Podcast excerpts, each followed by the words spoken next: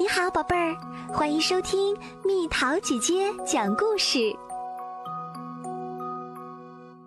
照顾好你的星球。我有个妹妹叫劳拉，她是个有趣的小人儿。劳拉喜欢收集东西，各种各样的东西，盒子、坏了的旧玩具，什么东西都留着。现在不啦。劳拉说：“我说，是不是咱们去过马文家后，有些事儿你想通啦？”劳拉说：“嗯，也许是吧。”昨天马文说：“我向任何一个敢于进入我哥哥马尔迪房间的人做出挑战。他不让任何人动他的东西，他也从来不扔任何东西。”妈妈说，她的房间看起来完全就是一个猪圈。我说，他不会像你说的那么糟糕吧？当我们偷偷溜进马尔迪的房间时，劳拉说：“哦，真难闻。”然后我们就听到了：“离开我的房间，现在！”于是马文大喊：“跑啊！”你看到啦，查理，我可从来不想让我的房间看起来像马尔迪的那样糟糕，所以我要把我收集的所有东西都扔掉，因为我不再需要那些东西啦。为什么你不回收利用这些东西呢？劳拉说：“胡说礼物，不回收利用，那是什么意思啊？”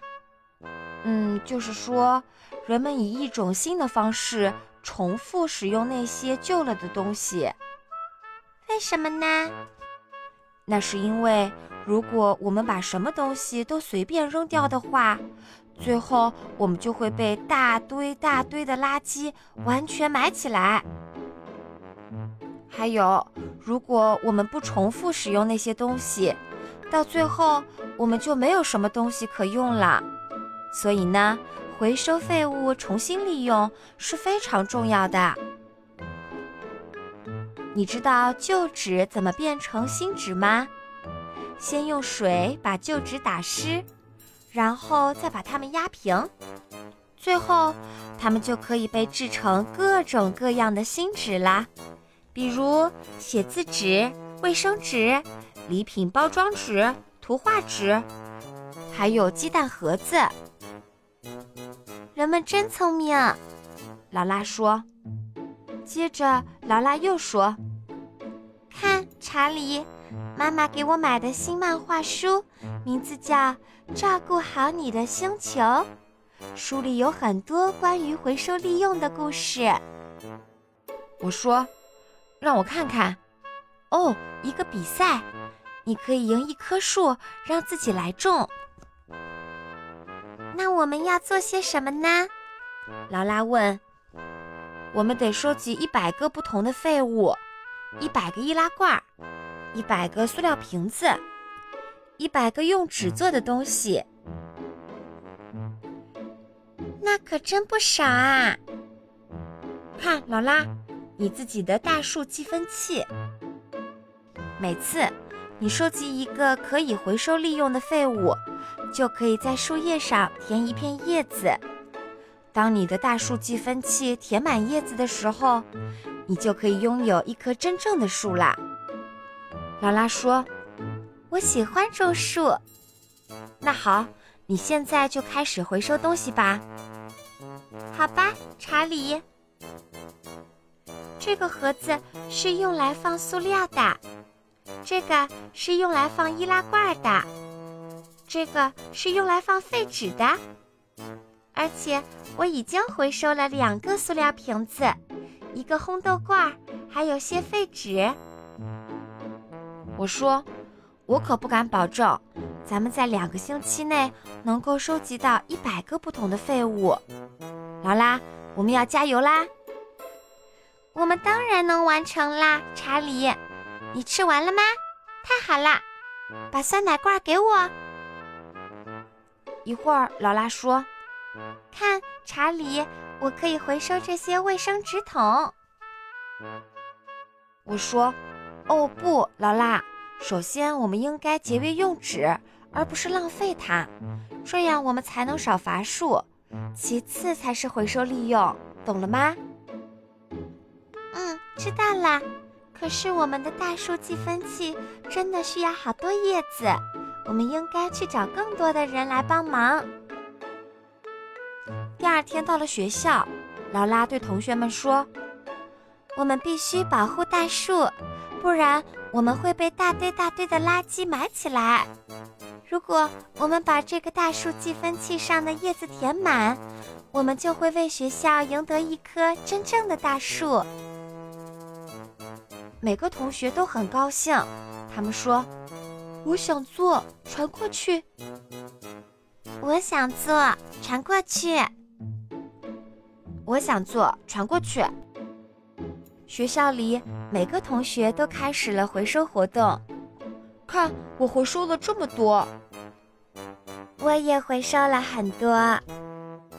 你真是一个回收家，露塔。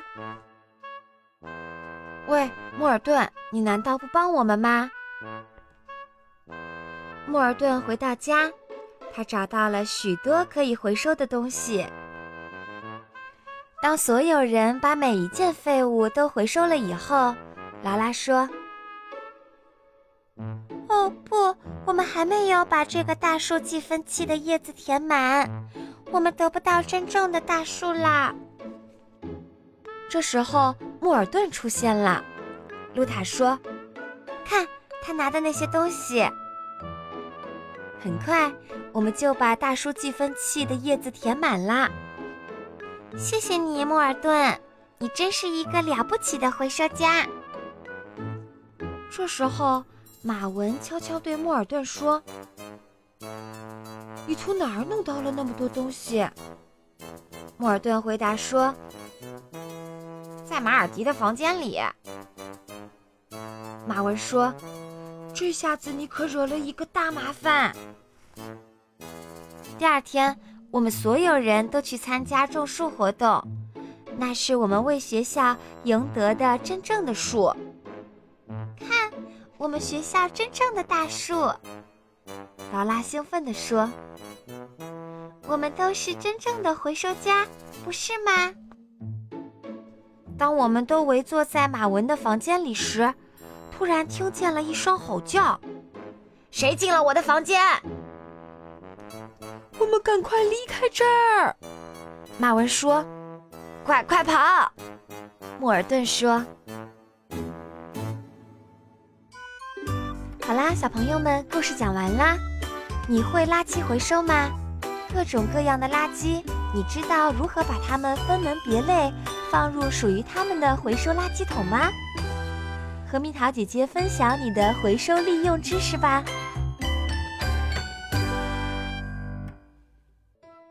好了，宝贝儿，故事讲完啦。你可以在公众号搜索“蜜桃姐姐”，或者在微信里搜索“蜜桃五八五”，找到告诉我你想听的故事哦。